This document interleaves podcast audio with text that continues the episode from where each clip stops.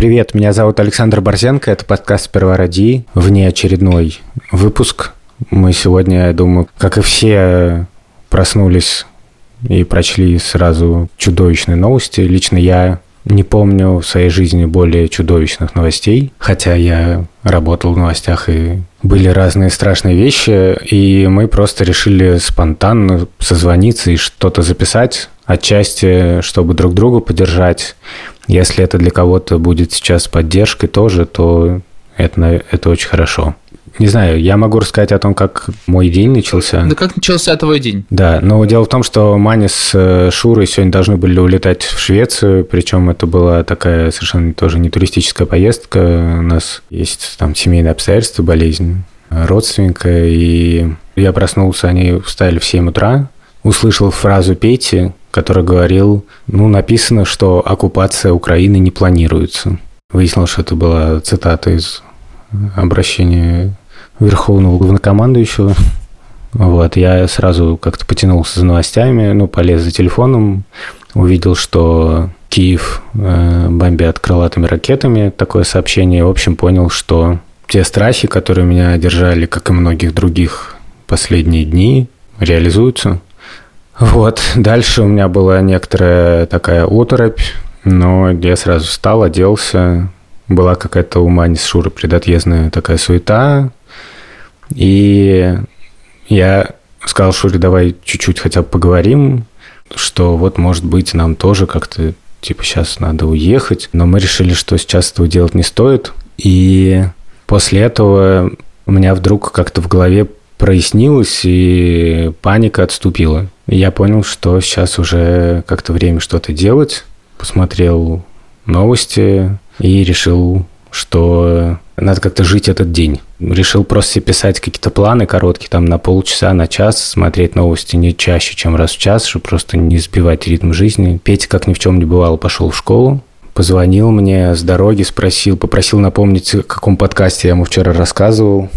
Вот, я, честно говоря, был благодарен ему за этот вопрос, потому что какое-то было такое ощущение, что как будто нормальной жизни. И вот сейчас я продолжаю вот жить этот день. Тишка пока спит. К нам приехал наш дорогой Вован. Интересный факт, значит, да, меня зовут Владимир Цибульский. Я сегодня приехал в Москву, так совпало, значит, у меня был рейс из Риги в 7 утра, и я встал в 4.30, чтобы собраться и поехать в аэропорт, и смотрю, э, значит, там э, пуш от Гардиана уведомление, и я думаю, блин, ну, наверное, что-нибудь американцы заявили о каких-нибудь санкциях, что-нибудь такое. Ну, 5 утра все таки И там новость, типа, Путин объявил о специальной военной операции на Украине. И ты такой, типа, что?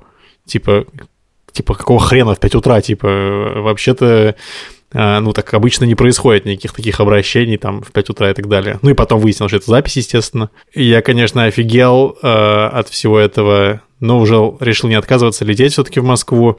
И вот Юра надо мной смеялся там в переписке, что э, я полгода не приезжал в Москву, потому что здесь не очень стабильная ситуация, и приехал ровно в день, когда Россия напала на Украину.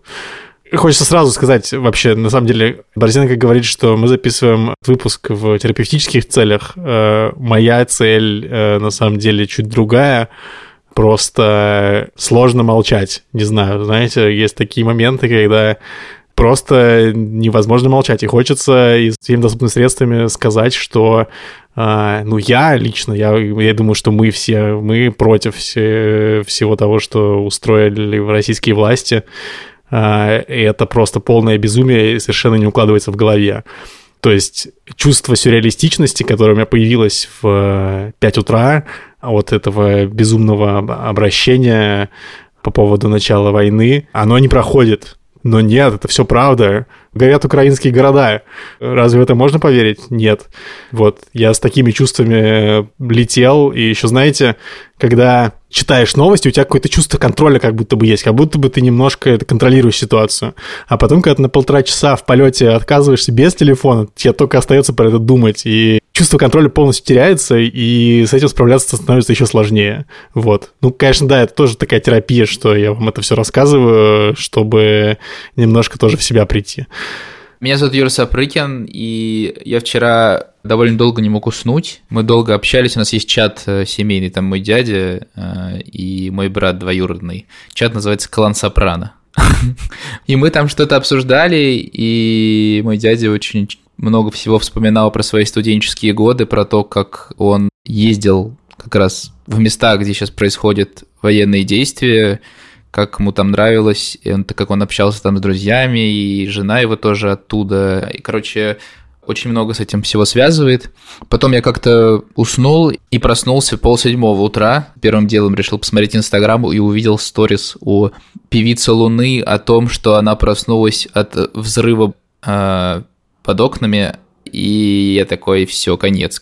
Ну, я стал нервничать, ходить по квартире, типа, Лева с Верой еще спали, вот. И только что прочитал пост Екатерины Шульман о том, что в таких ситуациях нужно вести себя как Сократ. Лучше знать как Сократ, что ты ничего не знаешь. Вот. И я как поддерживаю сейчас, Саш, твою инициативу по поводу того, что надо немного отвлекаться. Но первым, что меня отвлекло утром, это был Лева, потому что чем прекрасны дети трех-четырех лет и младше, то, что им вообще по боку то, что происходит. Вот. И это как бы такая очень мощная психотерапия, ну, потому что невозможно сейчас это объяснить, и как бы нет такого даже желания. И если твоя жизнь как-то меняется, ты чувствуешь какую-то незащищенность, э, ну, ты, само собой, переживаешь за Леву там и за все, что будет происходить дальше, его жизнь, она никак не изменилась, и он живет так, как мы жили, типа, вчера и позавчера, и последнее время и в этом есть какая-то поддержка и сила. Да, мне кажется, детям ничего такого объяснять не очень не стоит. Ну, то есть, если они уже несознательные, вот как у Борзенко, которому еще предстоит, видимо, не один разговор про это.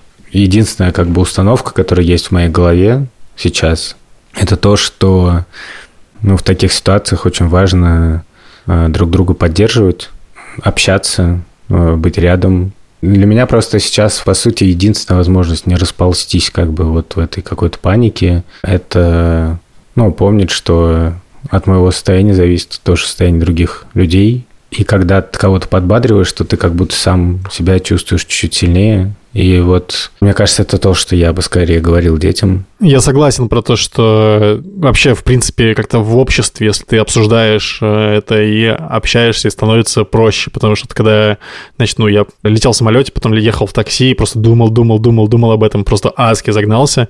Потом я сейчас приехал э, вот э, к Борозенко домой, увидел Борозенко как бы живого, теплого и обычного, и мне стало реально спокойнее. Еще я хотел сказать, что для меня важно не сбиваться с общего ритма жизни. И вот мне важно, что Петя пошел в школу, Тишка сегодня школу решил пропустить. Но я надеюсь, что мы сегодня он поедет на футбол, на свою тренировку.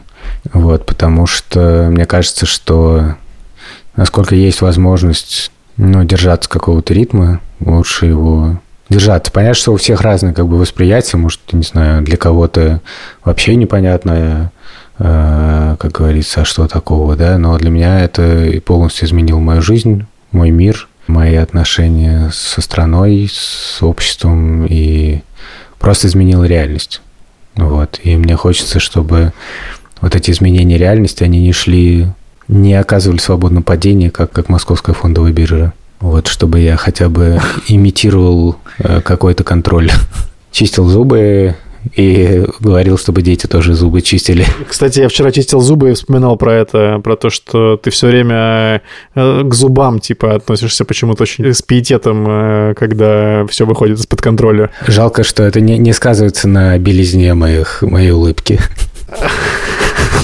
По сути, за последние 10 лет я уже должен был просто их вычистить. Да, меня уже должны были снимать в, в рекламе. Да, да, если в любой непонятной ситуации чистить зубы, то да. Я еще, я еще знаешь, что подумал, когда мы, когда вот э, в дороге был, э, про то, что вот раньше мы работали в новостях, и там как-то вот этот контроль ситуации, он у тебя чувствуется больше, потому что ты как бы знаешь, что делать, и работаешь. И ты вроде как при деле, и проще все это переживать на самом деле, да, сейчас как-то сложнее, ну, по моим ощущениям. Да, совершенно согласен. Более того, мне написал Даша Полагаева, с которой мы работали на «Эхе Москвы» давно. Сейчас она ведет замечательный подкаст «Живи там хорошо» про иммиграцию. Недавно, кстати, там вышел выпуск про родительство в эмиграции. В общем, все очень актуально. Подписывайтесь. Правда, хороший подкаст. И Даша мне написала утром слушал, включил там видеотрансляциях Москвы, там как Венедиктов кричит в новостной комнате.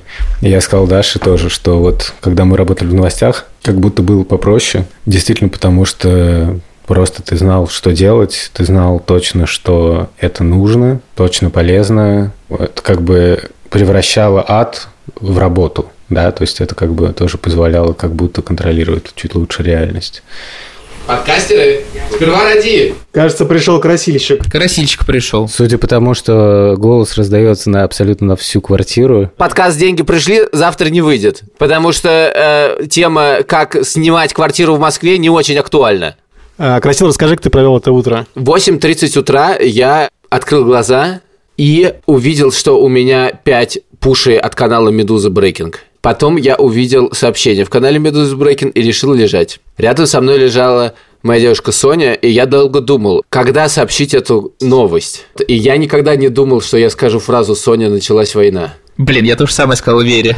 Вы умеете, конечно, ребят. А в смысле, как еще сказать? Нет, никак, абсолютно. Потом ты осмысляешь, я подумал, что я не хочу вылезать из-под этого одеяла. Потом деньги пришли в рабочем чате. Паша Боровков написал, кажется, завтра выходить не стоит. Вот, а через некоторое время появляется такой Поливанов, говорит, а, да, почему, из-за политической обстановки? И мы говорим, Поливанов, открой новости. Господи, вот я, я очень боюсь этой фразы всегда, открой новости. То есть Поливанов последнему. Я, гла- боже- главное, э, мы дожили до момента, когда это больше нельзя называть политической обстановкой. Ну да, это военная обстановка. Это уже военная обстановка, да. А вы с детьми поговорили? Но я вот сегодня, на самом деле, еще подробно не говорил. Мы говорили в целом об этой ситуации.